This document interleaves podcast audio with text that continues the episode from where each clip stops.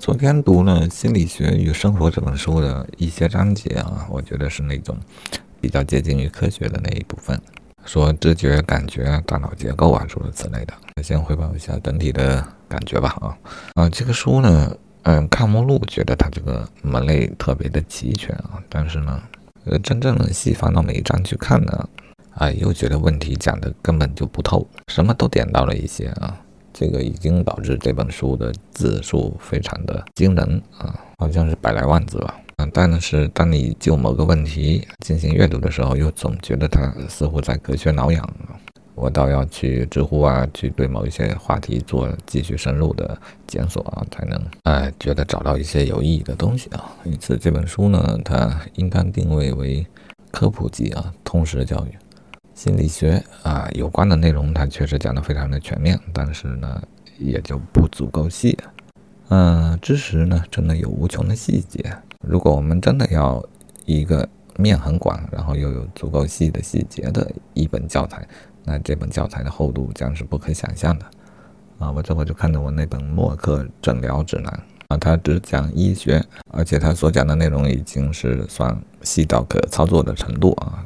至少可供诊疗之用，所以这本书它就特别的厚，厚到我觉得它随时可能会散架，十公分以上，三千多页。那这样的书，我觉得一辈子也读不了多少啊。当然，我们一辈子还是接受了很多各种各样的信息，信息量呢不逊于十本百本这样的书啊。我想，我还是那个观点啊，就是你没有足够的信息量，确实不足以表达一个完整的思想。那现在的问题就是。啊，很少有人写出比这个《心理学与生活》或者《默克诊疗指南》更厚的书了吧？即便写出来了，我估计也卖不出多少本吧。所以呢，在出版业啊，在图书业，应当有一个变革啊，那就是像我的人生之书这样的一种计划。嗯，我要用最为简易、简单的方式啊，去产生最多的记录啊。有没人读不说啊，我认为只有这样完整而详实的记录呢，它方才可以比较接近。比较可以代表一个人的思想啊！我的人生之书原定的计划，它的字数字数要在一亿个字啊！我今天这个口中吐出的每一个音节都代表一个汉字啊！它总共要有一亿个，一亿个呢，就相当于《心理学与生活》这本书大概一百本这样啊！这样我觉得就有了一定的信息量啊！所以它显然不可能出版。没有一个出版商有把握这样厚的书能卖得出去啊，因此他必须借助一些其他的媒介。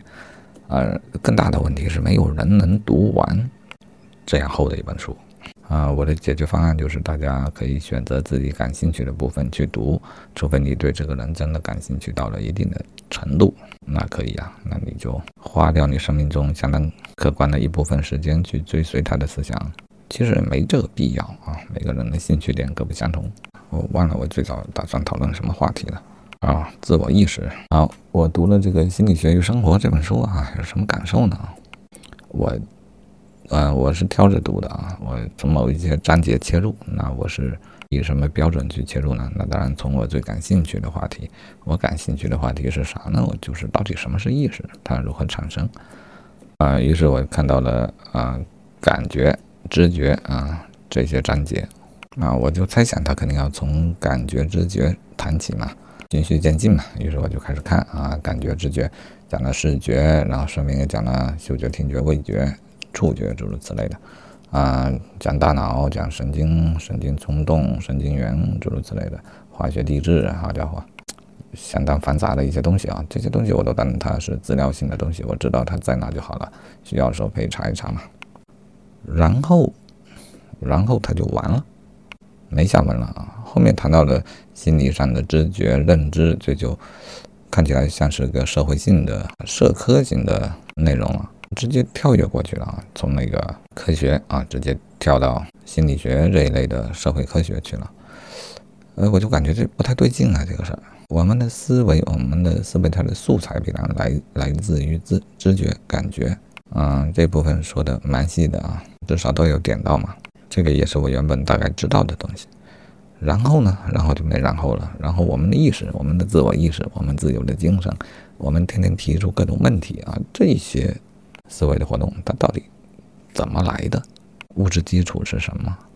嗯，逻辑或算法的结构是什么？这些根本就没有提及啊。总之，我就是学到了一堆啊啊，什么细胞啊，接受到什么刺激，产生怎样的神经冲动，传输到中枢，然后又是那一部分啊。如果需要做出一些应对啊，如果是条件反射式的，可能在小脑甚至更早的阶段呢，它就直接输出了，那个动作就做出了。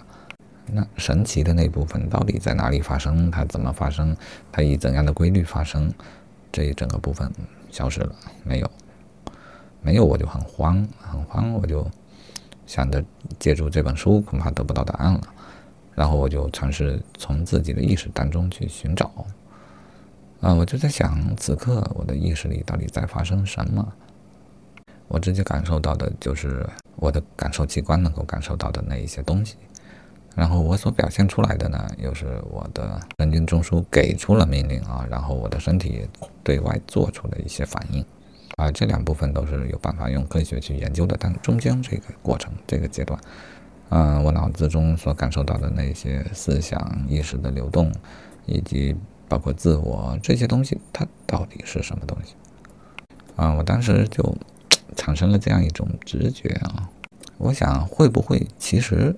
根本就没有这一些东西，没有自由的思想，没有意意志、意识，没有自我，没有精神，他们会不会只是一种错觉？而我们实际真正拥有的就是接收到外界的信号，以及啊莫名的对外界输出的一些信号。会不会所谓的意识本来就是空无一物的呢？啊，我们的神经元就是两类啊，一类是接收，一类是发出。但它的中间可能有许多的中间神经元。